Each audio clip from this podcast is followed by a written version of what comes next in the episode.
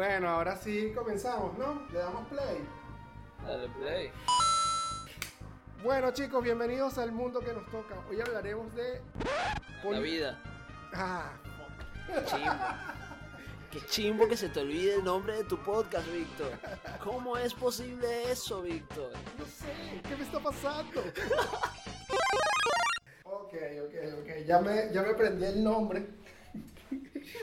ok. Bueno, bienvenidos a La Vida que nos toca. Estamos aquí para hablarles de la política y otras cosas, tanto en Venezuela como en el mundo, desde la universidad hacia adelante. Este va a ser el capítulo un poco más serio y más oscuro de nosotros, y no es porque tengamos nada más al señor Jesús Moreno del otro lado del micrófono. Y de aquel lado del micrófono nos acompaña el gran Víctor Colmenares, experto en política. Esta noche les hablaremos de política. ¿Sabes? Descubrí una página que en cierto modo es interesante, pero es rara y se llama Mundo Esotérico. Brother, ahí tú puedes encontrar de cualquier teorías conspirativas hasta de por qué tu mamá y tu papá te tuvieron a ti. O sea, hay de todo, huevón. Pero ahora tengo como un placer culposo entrar en la página Mundo Esotérico y leerme un par de teorías conspirativas solo para entretenerme. Es mejor que ver una serie de Netflix, créelo. Ok. Realmente me enganchó esa página. Porque he tenido chance de ver eh, series que me habían recomendado que antes no eran tan buenas. O sea, no eran tan buenas, no. Sino que yo las dejaba pasar. Y ahora en mi tiempo libre, bueno, en mi tiempo libre lo que hago es leer y, y ver series de Netflix.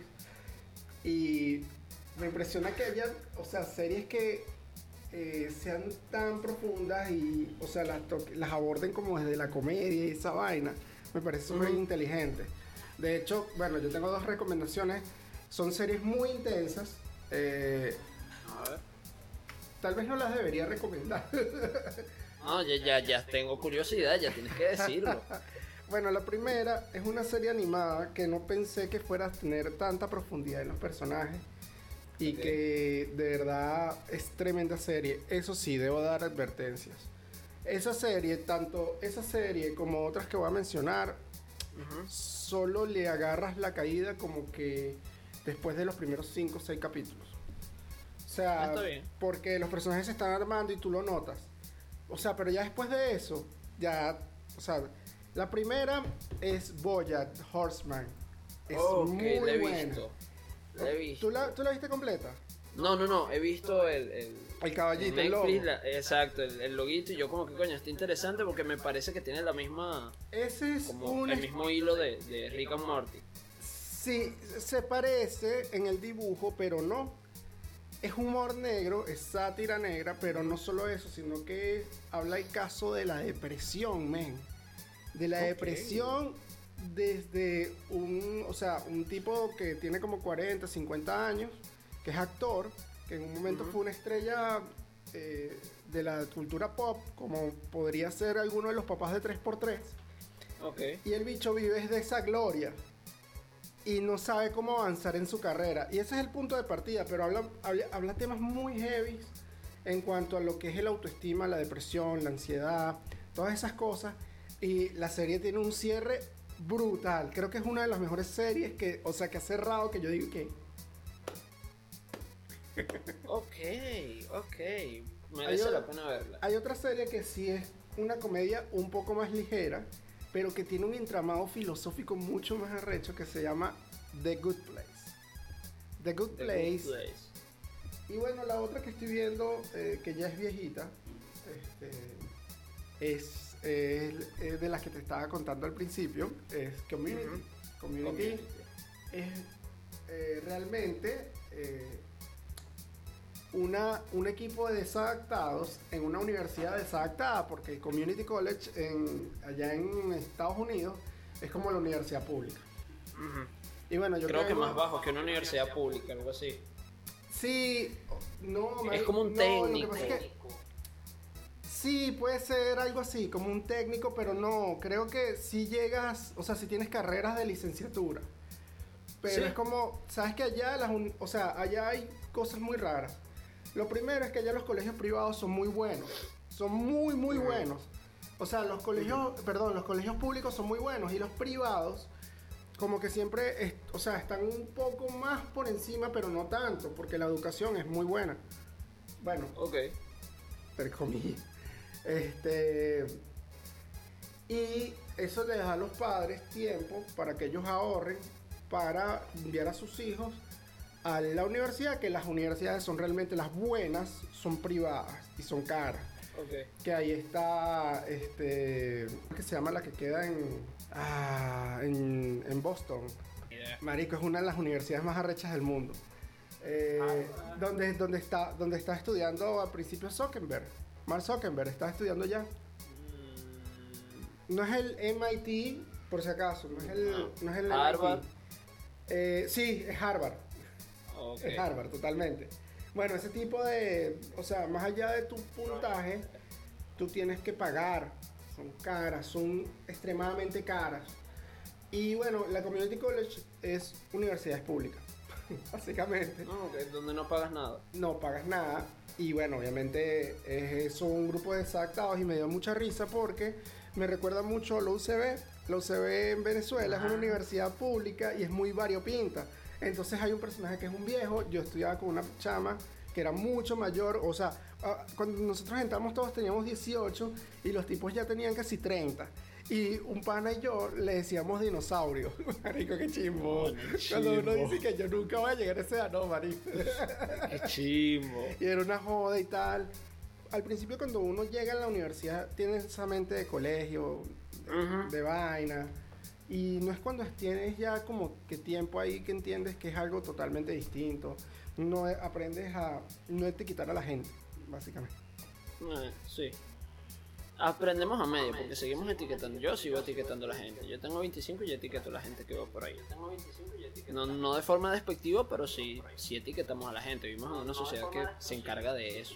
Em, sí, lo que pasa es que, a ver, en el proceso de la universidad yo descubrí, por ejemplo, que, verga, a lo mejor la persona que tú piensas que es más galla puede ser una de las personas mm, más finas en el mundo, o los que tú dices que podrían ser, qué sé yo, pueden, podrían consumir sustancias ilícitas, como Ok. té o otras cosas, o que tú piensas que consumen té, pueden ser las personas más honestas y más panas del mundo. Entonces, yo me creé en yo me yo me terminé de, de curtir en la universidad en un ambiente así donde los profesores son demasiado amigos o sea son, es demasiado claro no todos ojo pero hay una hay una posición donde todos somos iguales.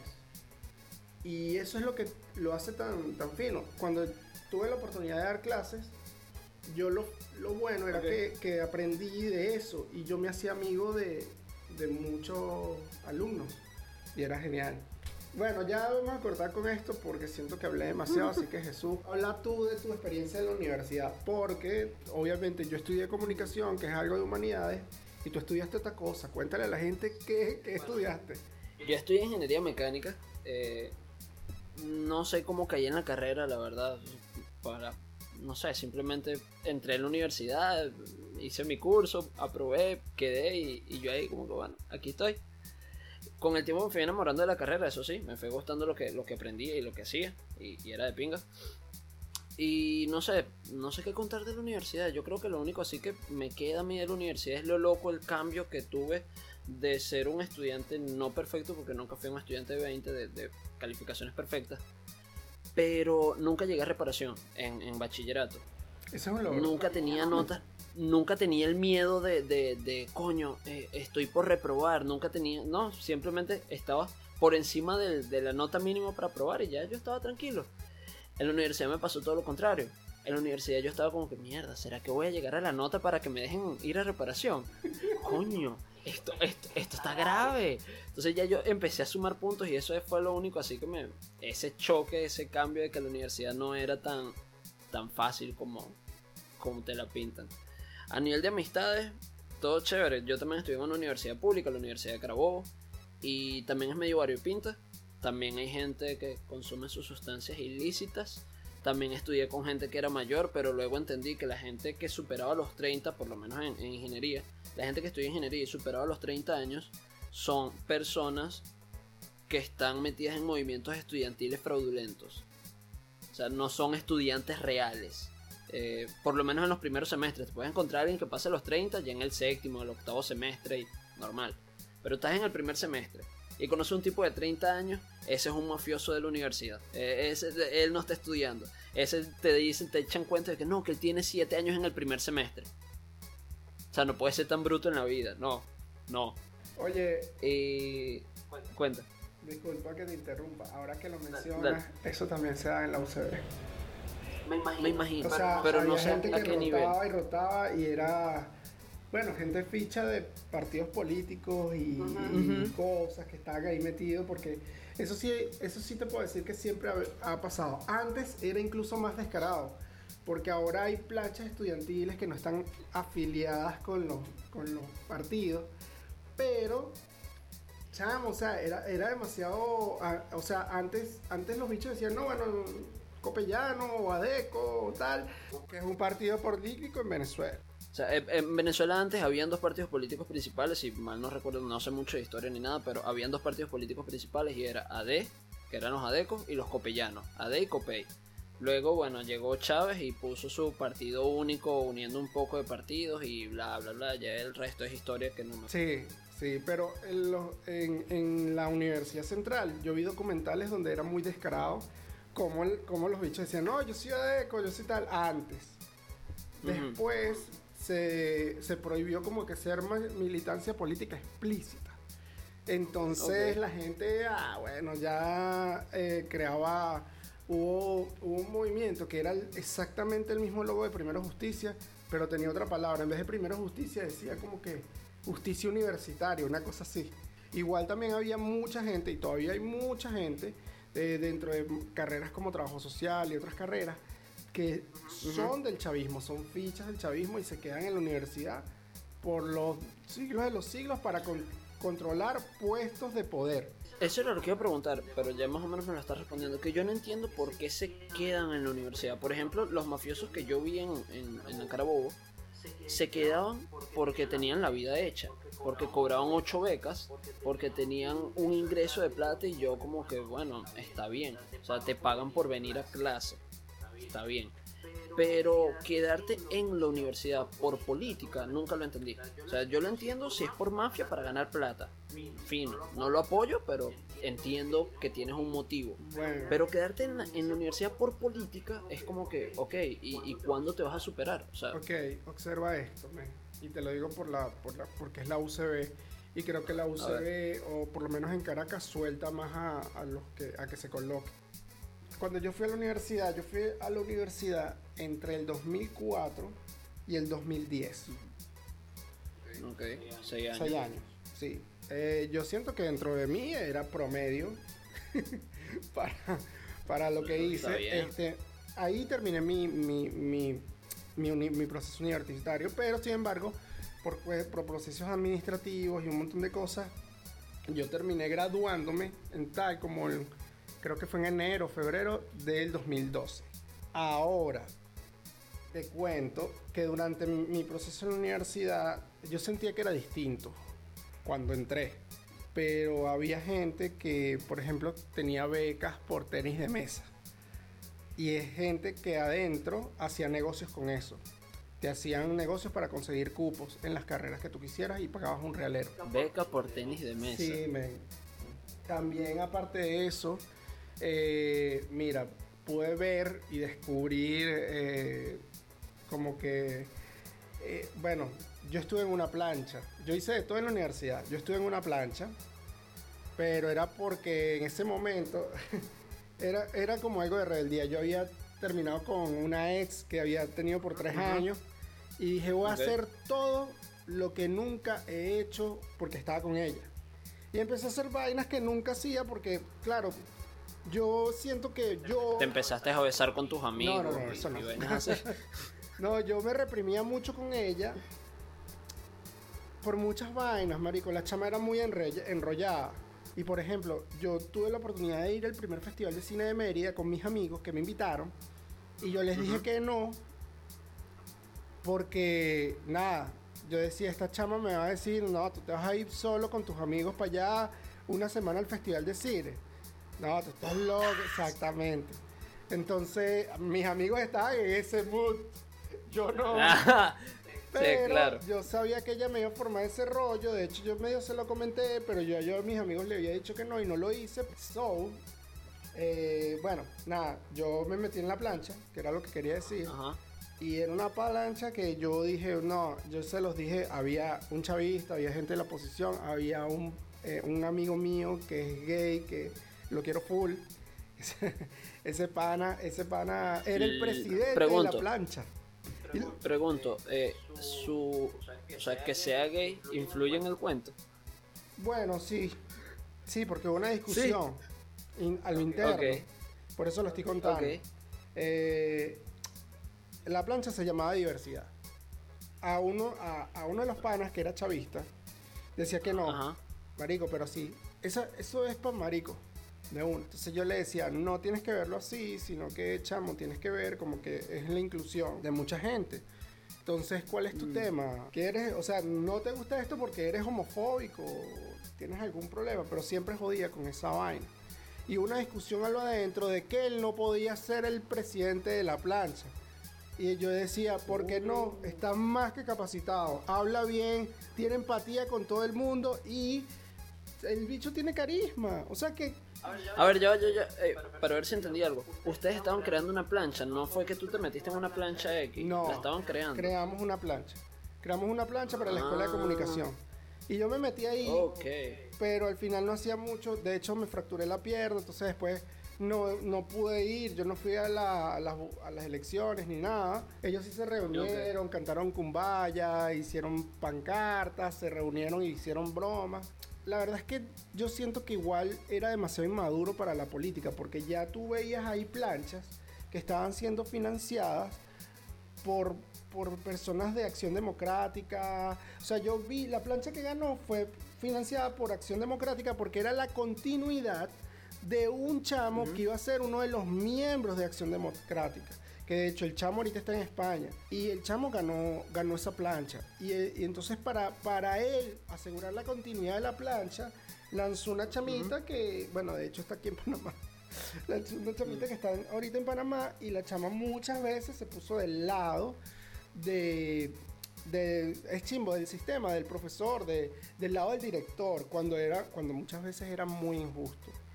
Eh, esa chama, me acuerdo que hubo una, un- una discusión porque resulta ser que había una materia que nosotros nos daban para ver el taller de locución. El taller de locución para los estudiantes de comunicación era gratuito.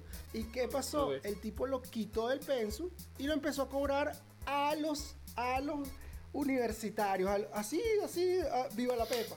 Y eso no fue lo único que hizo, porque después descubrimos un montón de cosas. Ese tipo ya ni siquiera está en Venezuela, porque se destapó una olla de unos cursos que el tipo hacía en, en Irlanda, en no sé qué broma, cuando estaba el tema de los cursos.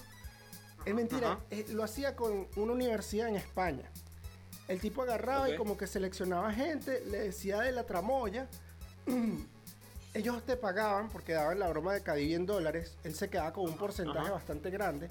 Mandaba a la gente para allá y al final la broma era como que un diplomado de dos semanas. No era ni siquiera una broma de, ah, te vas a quedar seis meses estudiando aquí. No. El tipo, el tipo hizo dinero con eso.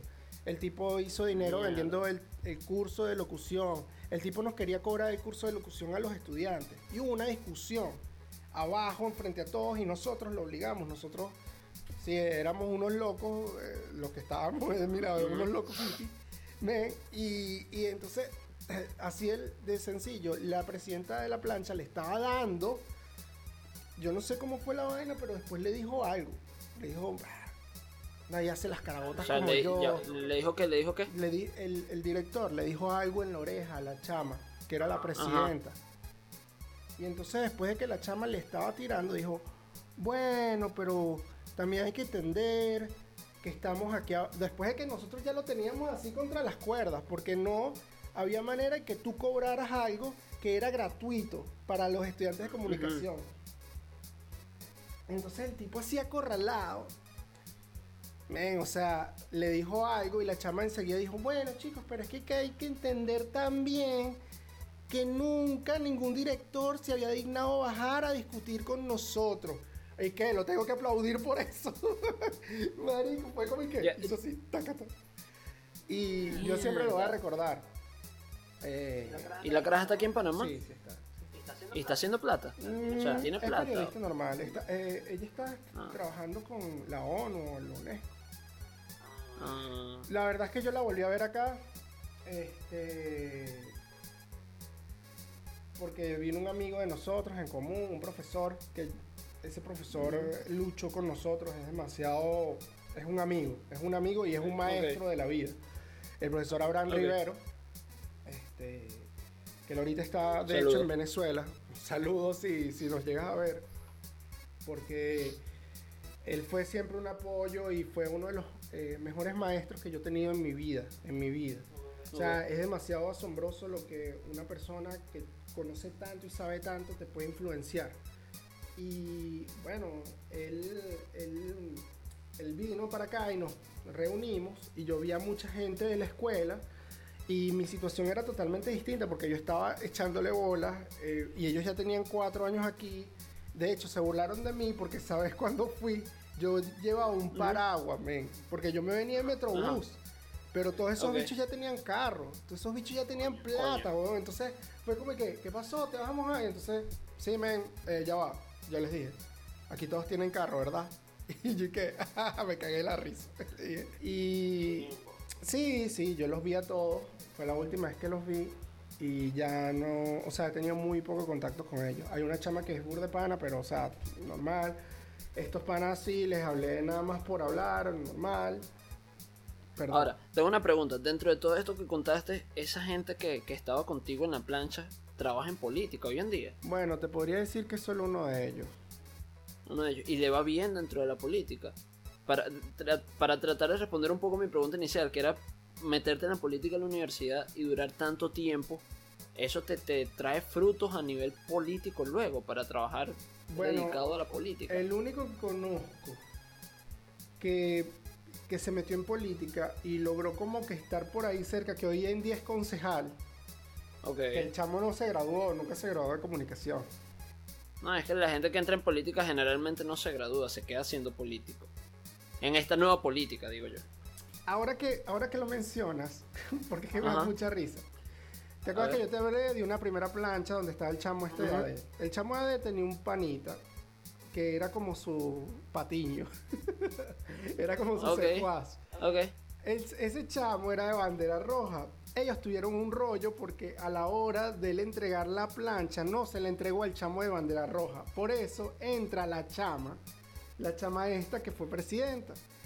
Y este chamo queda por fuera. Y entonces hizo una plancha que casualmente compitió con todos y fue la que quedó de último. Eh, y el chamo hoy es concejal de la Candelaria allá en Venezuela. Este, me da mucha risa porque yo lo vi una vez en un, en un- en un comando de campaña de un político bastante famoso. Ajá. Y me dio demasiada risa porque el chamo estaba muy roba cámara. Y yo dije, claro, es que ya este pana no puede decir que estudie en la UCB porque el chamo hasta se le cayó el cabello. O sea, hermano, el, bicho ya no puede decir que, hola, soy, soy un estudiante de, de- quinto semestre, no. Y yo me acuerdo que era muy, muy gracioso por el discurso tan construido De, de cuando porque cada uno de los de los de los presidentes de planchada un discurso entonces me da demasiada risa porque el bicho dice marico era demasiado construido yo represento al estudiante de pie, al que se viene en metro, al que agarra la camionetica. Yo represento a todas esas personas. Chavo, me daba demasiada risa. Yo lo veía hablando y era como que, es falso, chavo, que el estudiante de a pie, si tú tienes carro. o sea, era como que... Yeah, qué ¡Qué chimbo. chivo, chavo! era demasiado, era muy falso, habían cosas, cosas muy falsas. Pero Bueno, así es la política en general. Muchas cosas. sí, Fake. es muy sucia. Yo me, yo me di cuenta que si en la universidad que es como el previo a, a, a- a la política en general, es tan sucia. eh, no me imagino estar en peos de asamblea y esas vainas y traiciones. Bueno, de ahí, de, de esa generación donde yo estuve, salió eh, salió un político que creo que en estos momentos está preso, si no me equivoco. Este, bueno, está, Ah, en mi generación salió John Goicochea, que está preso ahorita. Eh, Freddy eh, Guevara, que ese chamo era de la católica. Y el chamo estuvo ahí y ahorita está, eh, está como en asilo por la Embajada de España, allá en Venezuela. Eh, bueno, mucha gente, mucha gente, o sea, de, esa, de ese año, de ese momento, mucha gente salió a, o sea, o sea, quedó... ¿Y cuándo decidiste salirte de la política? ¿Cuándo dijiste como que, bueno, ¿Cuándo ya esto de la política? O sea, no yo importa"? duré en la política Ah. tres meses. No, Un me... hombre perseverante. Cuando perdimos me fui, ya. No, lo que pasa es que... Súper perseverante y constante en su sueño. No, lo que pasa es que me. eh, yo creo que lo- la oportunidad de los políticos es cargar con una responsabilidad que es de la sociedad. Y Ujú. cuando en vez de cargar, porque son cargos, por eso, una Ujú. carga para la sociedad, o sea, la- ellos en sus hombros llevan la responsabilidad de responderle a la sociedad. Cuando los cambiamos de lugar en la pirámide y los ponemos de primero, obviamente les estamos, estamos endiosando un cargo por el poder. Y ellos no deberían manejar tanto poder, sino la gente. Entonces, Exacto. yo ya hoy en día, a mí hay gente que todavía, hay amigos que todavía, no, porque la izquierda es muy sabrosa, entonces yo ya no, en esos temas yo ya no entro. Yo no entro porque en todo el proceso que ha pasado, tú te das cuenta al final que los ideales no sirven para mucho. Los ideales te conquistan, son luchas pasionales y, y claro, es muy bonito si tú eres socialista, comunista, decir que todos eran, eh, somos iguales desde tu puta zona de confort. No está pasando roncha, es muy fácil decirlo en Europa. Obvio, tranquilo, uf. tranquilo en la vida. No, donde todos tus servicios funcionan, tienes vaina de primer mundo y es muy y, y es, y es muy bravo decirlo en zonas donde también es muy arrecho, porque ahorita en, en Venezuela hay gente que también sigue apoyando la broma y lo sigue diciendo. Y ahí es cuestión de ignorancia, hermano. O sea, si tú, si tu sistema te lleva a un fracaso tan total y tan feo que tú atentas contra la vida de alguien más, es que ese- el sistema no funciona. Tienes que estar consciente. Y yo, yo ahorita lo veo más como que todas las ideas pueden congeniar. No importa eso, lo que importa es que tú garantices la prosperidad de tus ciudadanos, que, que, que de verdad garantices que la gente sea buena. A mí no me interesa el chisme de María Corina, ni tampoco me importa qué coño hacían los sobrinos de Cilia Flores. Porque claro, sí me duele porque es dinero del Estado, son cosas, o sea, son cosas que tú dices, hermano, a mí no me importa nada de eso, porque no me debería importar. Porque Ok. mi interés genuino debería ser el bienestar de mi país y cómo vamos progresando año a año. Pero no, aquí prefieren poner los ideales por encima de todo. Y sabes, los ideales no cuestan vidas. Debería ser mucho más fácil que eso. Cuando llega a ser tan complicado, ya olvídate, estás defendiendo algo que básicamente es maldad. Es maldad, hermano. O sea, es chismo que lo tome así, pero es maldad. o No, sea, eh, y tienes razón, tienes razón, pero no sé, weón. Es muy A mí la complejo. política no me gusta en ningún, desde ningún sentido, porque me pasa más o menos lo mismo que a ti. Yo veo que luchar por un ideal no tiene sentido cuando no eres consecuente con ese ideal. Y igualmente pienso que, que hay muy bonito todo decir, ay, somos socialistas, todos somos iguales cuando tienes todo, tú lo dijiste. Y si te fijas, todos los precursores del socialismo son gente que no han trabajado en su puta vida. El mismísimo fundador del comunismo, el escritor de ese manifiesto comunista, Carlos Marx, eh, nunca trabajó en su puta vida. Trabajó que si cinco años, se aburrió y como los padres ya no estaban manteniendo, se fue a vivir con un amigo que lo terminara de mantener. O sea, no. El Che Guevara, eh, figura, figura esencial para el socialismo y el comunismo. Un niño rico de Argentina. O sea, que, le quitó plata a sus padres y a sus viejos países por allá para en moto y a matar gente. O sea, no. Y, y es muy chimbo cuando la gente simplemente sigue un ideal por, por, por pura creencia, sin investigar, o sea, sin, sin leer realmente qué viene o sin, No, y, sin utilizar el coco. y es por eso, Jesús, tú lo has dado justo en el clavo. Porque fíjate las contradicciones. Todos tenemos contradicciones. Tú no te puedes, o sea, por lo menos tú dices lo de seguir un ideal. Sí, pero ¿por cuánto tiempo? Nosotros no, hay gente que ni siquiera es consecuente con el matrimonio, que es el amor de tu vida. Que se supone que es lo máximo, lo más arrecho, ni con los hijos, huevón, que tiene. Entonces, entonces tú no puedes meter o querer meter teorías tan, tan rígidas en personas. Porque las personas somos un cúmulo de todo. Y somos muy cambiantes. Yo creo que la gente ya está hastiada de este tema político. Uf, hastiada. Hay mucha gente que cree, obviamente, eh, la esperanza despierta la fe. Pero qué chimbo, o sea, qué chimbo. Y es gente difamando a otra, es información sobre otra, porque también el que controla el poder controla la información. Y es triste que después de casi 20 años, tú ves la Venezuela que, que comenzó con Chávez y ves la Venezuela que está ahorita con Maduro y tú dices, ¿qué mierda es esto? O sea, nosotros dejamos de producir en nuestra economía para producir por otros lados paralelos que son totalmente ilegales. Explota- explotamos el oro del arco minero. Chamo, eso, eso es el ecocidio, uno de los ecocidios más arrechos del mundo, marico. Y nadie puede hacer nada, weón, porque el gobierno tiene todo el poder y tiene las armas básicamente. Si tienes las armas estás jodido. Entonces como todo el mundo es avaro y esa vaina de socialismo por eso es que no me compra. Porque al final no es una vaina de no, todos somos iguales, no. Tú estás No, haciendo, no. tú estás sobreviviendo por ti mismo. Más capitalista que eso, o sea, no existe. Es que el ser humano que- es egoísta por naturaleza. El ser humano siempre busca el beneficio propio, lo dijo el cancerbero. O sea, tú no puedes estar pendiente del socialismo de que no, que no, si tú trabajaste algo y lo tienes, eso es mentira que tú se lo vas a regalar a otro. Claro, que se man. me muy huevo el otro. Totalmente, totalmente estoy de acuerdo contigo. Y, y, o sea, es triste porque la gente, es el tema de los favores también que se terminan eh, transformando como en favores políticos. En bueno, yo te doy la, porque llegó a esos temas, al principio era yo te doy el apartamento y tú me firmas acá, yo te doy el carro, tú me firmas acá, yo te doy eh, eh, línea blanca, equipos de televisor y tal, y tú me firmas acá. Ya cuando eso no era el problema, era yo te doy dólares y tú me firmas acá.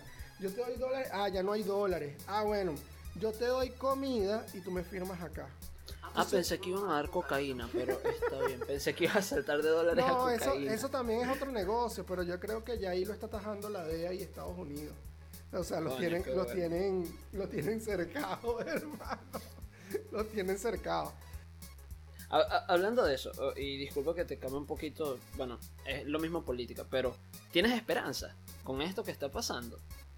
Bueno, yo te digo algo. Eh, yo tantas cosas que he visto en la vida. El Yo no hombre sin sueño y sin esperanza. Pero yo creo que cuando yo mm, me encontré con gente que era muy espiritual, el tema de coaching y de cosas, y de cómo la palabra puede tener poder, yo siento que, yo siento que sí, que nosotros tenemos poder con palabras, pues. Sí.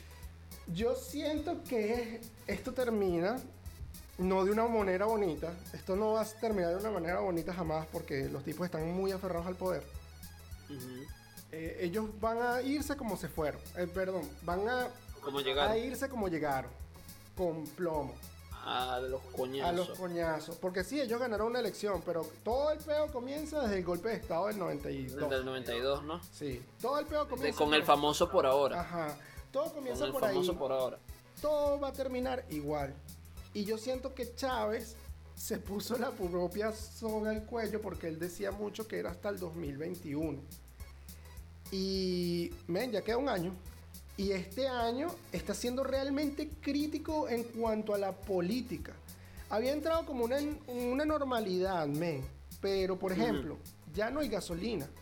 O sea, No. aparte, aparte del coronavirus que hay en Venezuela, ahorita, hoy en día, no hay gasolina. ¿Por qué? Marico, no tienes cómo procesarla, no tienes cómo venderla, no tienes cómo hacer O sea, nada. no, no se le han hecho mantenimiento a las plantas en años. O sea, está sea- jodido. El sistema eléctrico está colapsado. El internet está colapsado.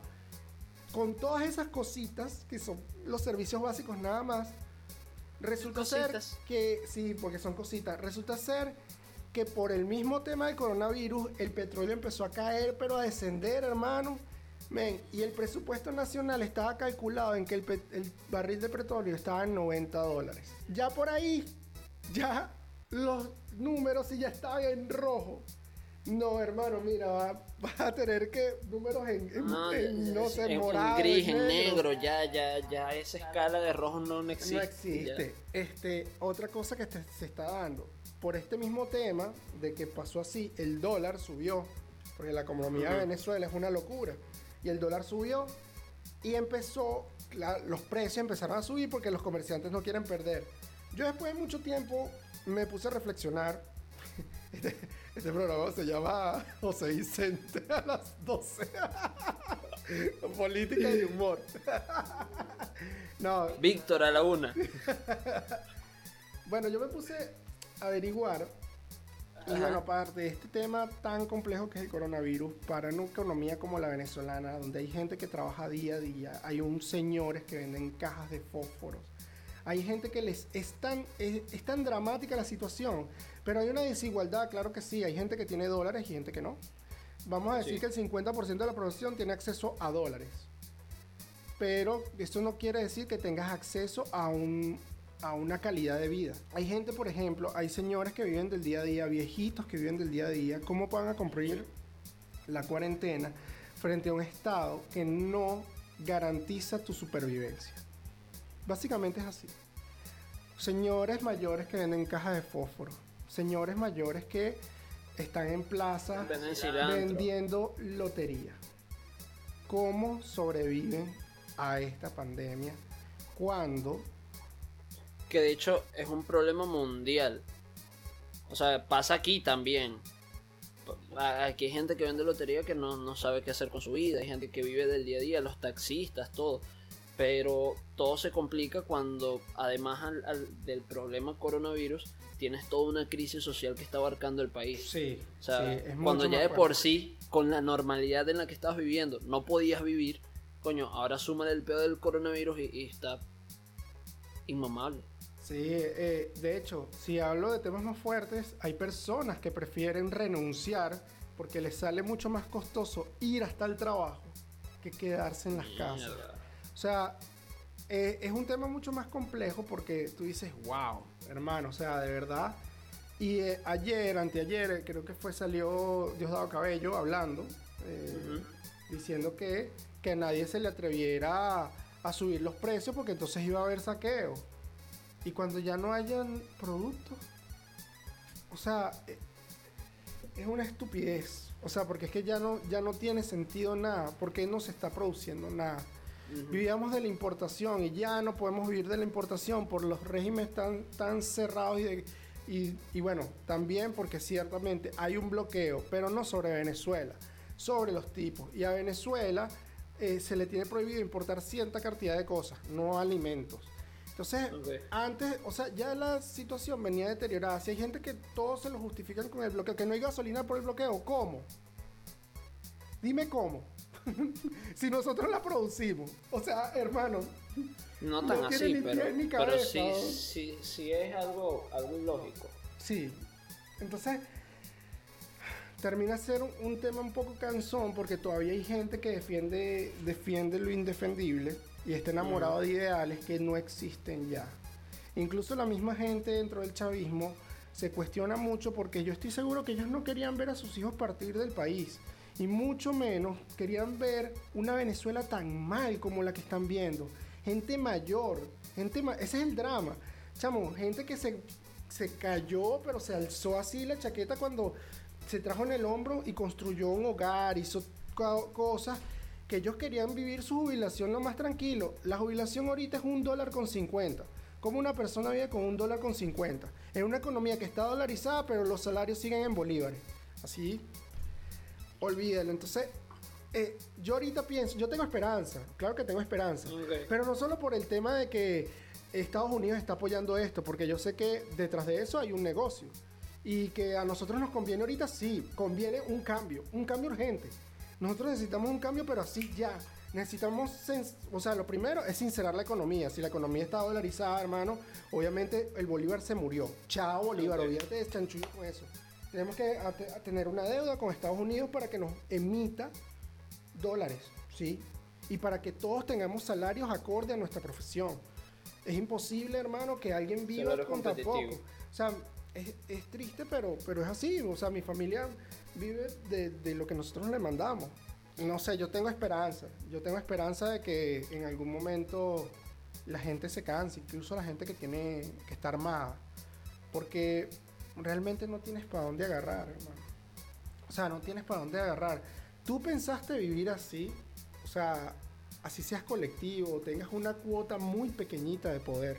Porque ser parte de un colectivo y ame- amedrentar gente es una pequeña cuota de poder. Eso no te da poder sobre nada. No. El día de mañana es mucho más factible que te maten por una bala a que tengas tu vida plena. Hay, hay más posibilidades de supervivencia en Cuba que en Venezuela. Y pensar que muchas veces escuchamos la frase, vamos a terminar como en Cuba y más de uno dijo, No. no, no creo, no, no creo, no, no creo.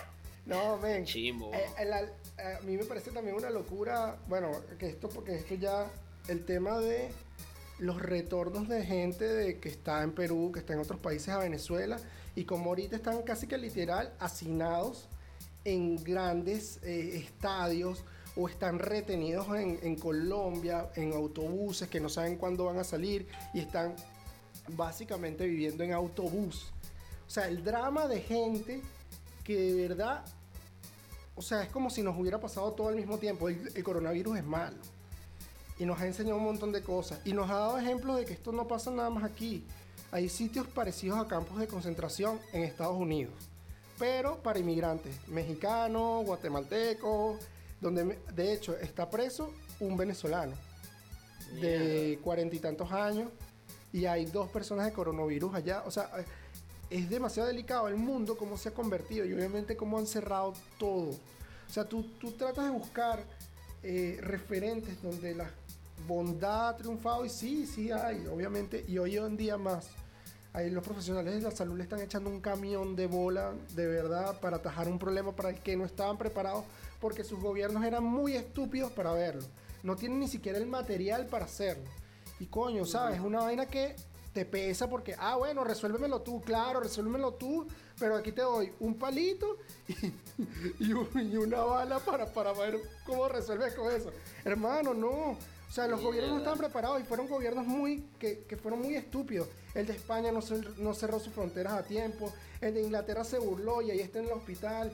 Trump tenía chance de haber que, que- que el porcentaje fuera mínimo y ahorita la vaina es un desnalgue, o sea, en Estados Unidos. Ya deben ir por el millón de infectados ellos solos. Lo que pasa es que la política también, también es un negocio y, y tomar las decisiones adecuadas por el bien mayor re- no eran las decisiones adecuadas para el bien propio del político. No, o sea, decir voy a cerrar esto, voy a hacer esto, voy a hacer esto, no. Bueno, para la economía es lo mismo que para él. sí, por lo menos si hablamos de Trump, Trump no quiso hacer nada para que no se fuera bajo la bolsa.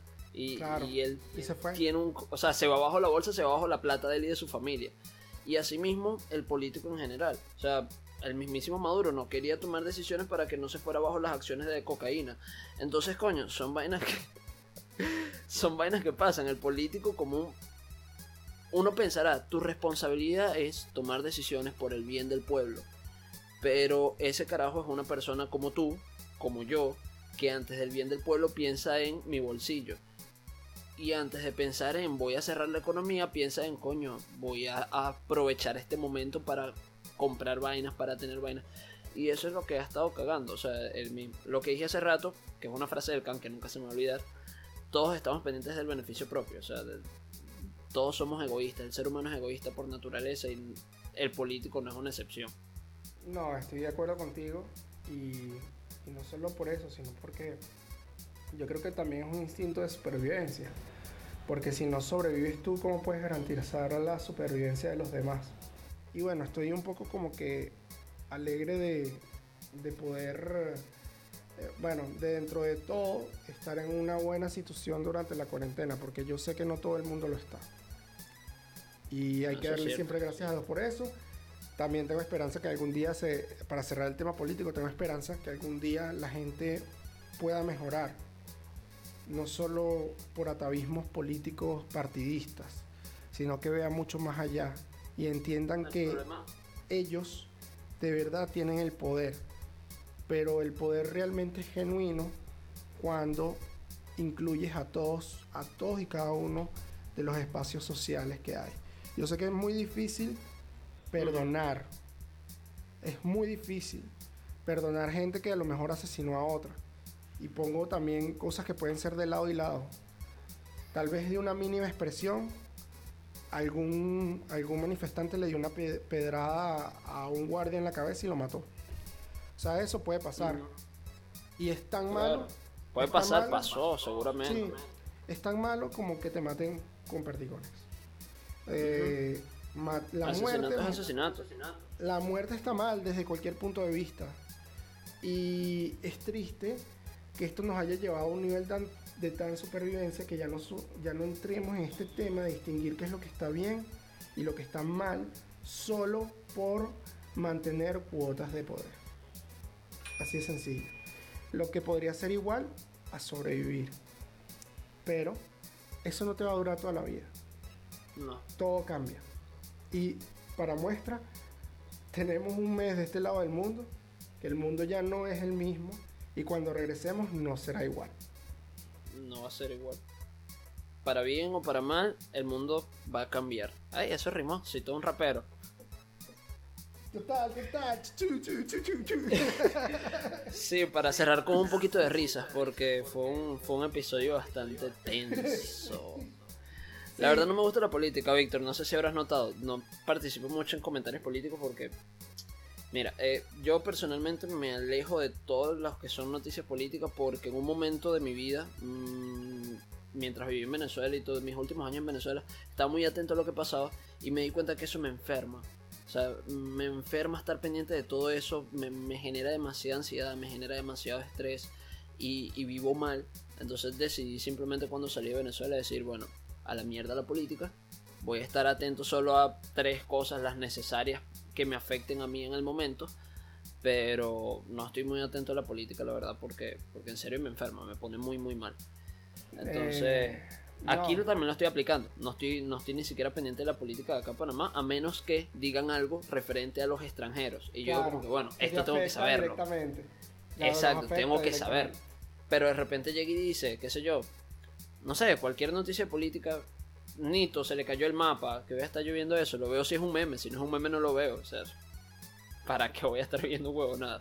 Eh, no, Jesús, yo te entiendo, te entiendo perfectamente. Yo, que me tocó trabajar en una agencia de noticias, soy el comunicador social más alejado del tema noticioso en mi país. ¿Por qué? Porque es como tú dices, tú terminas de cambiar casi toda la vida, casi toda tu vida, por algo, o sea, por tener información, porque la información muchas veces se traduce como poder. Y, Sí. y claro, yo llegué a un nivel que estaba como en The Matrix. O sea, yo conocía muchas cantidades de información política en el momento. De hecho, yo vi. Hay un. Hay un. Yo sé que mucha de la audiencia no lo conoce y seguro pocos lo van a reconocer. Pero hay un político venezolano que le dicen el puerco araña, que era de la UCB. Era un presidente del centro de estudiantes de la UCB. Que el chamo primero estuvo con este, la oposición, pero Ajá. como no escaló más, se pasó al chavismo. Y bueno, esas asaltaderas de talanquera que da la gente. Claro. Ahí está la muestra de que el político, o sea, te vende un ideal, pero no lo sigue. Exactamente. O sea, e- el político está donde gane mejor, donde él esté mejor. No está pendiente de un ideal, de un coño madre. Exactamente. Mira. Ajá. Bueno, aquí iba. Men, eh, yo, yo te entiendo. Yo a veces me considero apolítico partidista, porque los seres humanos somos políticos. Somos seres políticos. Pero este, yo siento que la política venezolana nos deslastró mucho y nos sigue deslastrando. Es más, incluso afuera uno se consigue siempre venezolanos que te dicen cosas que tú dices, ¿qué? Como que ya yo no estoy allá. Y es el tema también con cambiar la realidad. No es que no te preocupe tu país, pero eso te puede llegar a enfermar. Es lo que tú dices, te llena de un estrés insuficiente. Mira, yo tuve, yo salí del país en el 2015 y el 2014 fue un año muy malo en cuanto a protesta. Y es muy difícil canalizar todo el proceso que ha pasado Venezuela, en donde hemos pasado desde, es, es como una telenovela mala que nunca se acaba. weón. Entonces, tú llegas a un punto en donde te cansas. Yo también, yo lo abandoné totalmente. Yo a veces veo algunas noticias, pero no estoy como la mayoría de mis compañeros detrás de la noticia, porque simplemente me cansó ver lo mismo una y otra vez. Y que tenemos que aprender a, a vivir nuestras vidas sin depender de, de eso, o sea, sin Sí. estar tan, tan impregnados de eso. O sea, tu vida no puede ser netamente política porque no somos políticos. No yo no trabajo en la política, la política a mí no me da nada. O sea, yo tengo que preocuparme por mí, por mi salud tanto física como mental. Entonces, no sé, esa... Mi enseñanza, mi, mi, mi, mi, digamos, conclusión, no sé si conclusión, moraleja es la palabra que estaba buscando. Mi moraleja para todas las personas que nos están escuchando, si están entre 17 y 18 años, no mentira, 17 y 25, es, viejo, vive tu vida, enfócate en lo que tienes que hacer, o sea, deja de estar pendiente de política y deja de estar tuiteando vergas de política. La política no te da plata, deja esa verga, quieta, no le des más poder del que ya tienen. O sea, ya tienen demasiado poder real como para que dominen tu mente también, coño. Ve porno, ya, sé feliz. Bueno, y así despedimos este especial de política. Sí, porque no va a seguir en concluyente ese rato, hermano. O sea, no, no, ya, ya. Esa fue una Este buena conclusión. De política que fue totalmente accidental y espontáneo. ok. Eh, bueno, hasta aquí hemos llegado con este tema que ha sido bastante denso. De verdad espero les guste este programa que es un poco serio. Eh, les, pro- les prometemos hablar de reggaetón y otras cosas en nuestro próximo programa. Próximamente, próximamente. Este, sí, fue un, un tema bastante ali y serio, pero entiendo también que es un bonus. O sea, para la gente que de verdad quiere escuchar acerca de estos temas, porque no siempre vamos a hablar de temas totalmente. eh, totalmente graciosos totalmente. Somos humanos y, y nos rodean muchas cosas. Somos personas y estamos rodeados por todos. Y, y también puede servir esto para desahogo a uno que también está lleno de estrés. Totalmente. Y bueno, esto ha sido la vida que nos toca. Un abrazo, Jesús. Nos vemos. Chao, chao. Cuídense.